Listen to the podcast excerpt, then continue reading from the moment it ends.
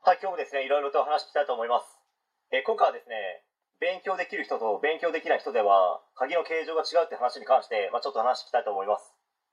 まあ、結論から先に話しますと、勉強できる人、勉強できた人が、勉強できないこの頭の中にある鍵穴は、勉強できる人、できた人が持っている鍵では開かないということです。まあ、それはつまり、タイトルにある通り、形状が違うからです。けど、もっと勉強できなかった人であれば、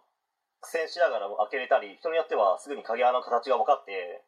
ああ、そういうことね、となり、サクッと開けられる人ももしかしたらいるのかと思います。では、それはどうやったら身につくのかとなった場合ですね、まあ、経験しかないですよね。いろんな勉強したところで、なんだかんだで結局分からないです。こういうことかなという推測はできますけど、半信半疑なので、まあ、実際にやってみようと思っても間違っていったら怖いとか、間違っていったらその子を傷つけてしまう恐れもあるから、やっぱりやめておこうとか、まあ、やってみたとしてもですね、全く手応えのない結果で終わってしまったというケースなど、ま、それなりにあるのかと思います。勉強苦手、嫌い、やらない子攻略法として、学校の勉強に突撃すると見せかけて迂回し、まあ、違った角度から学校の勉強以外のやり方で自ら学ぶという戦略を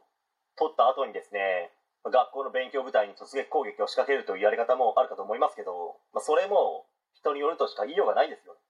しかも相手は強敵なわけですので、返り討ちに遭う可能性もあるかと思います。まあ、それにですね、それをやったとしても時間がかかりますし、まあ、やったからといって、目に見える成果が出るとは限らないわけですので、お金をいただいていろいろと指導している立場の方々は、うちはこのレベルの学力の子以外は入れませんみたいな戦略があってもいいのではないでしょうか。まあ、そうしないと結局中途半端になってしまい、大して学力が上がることもなく、まあ、後々それがですね、クレームにつながったり、まあ、クレームをもらわなかったとしても、自分はあの子に対して何もしてあげられなかったみたいな心の優しい方もいるでしょうから、まあ、お互いがですねウィンウィンの形になれるような仕組み作りをするのは、まあ、ビジネスをする上では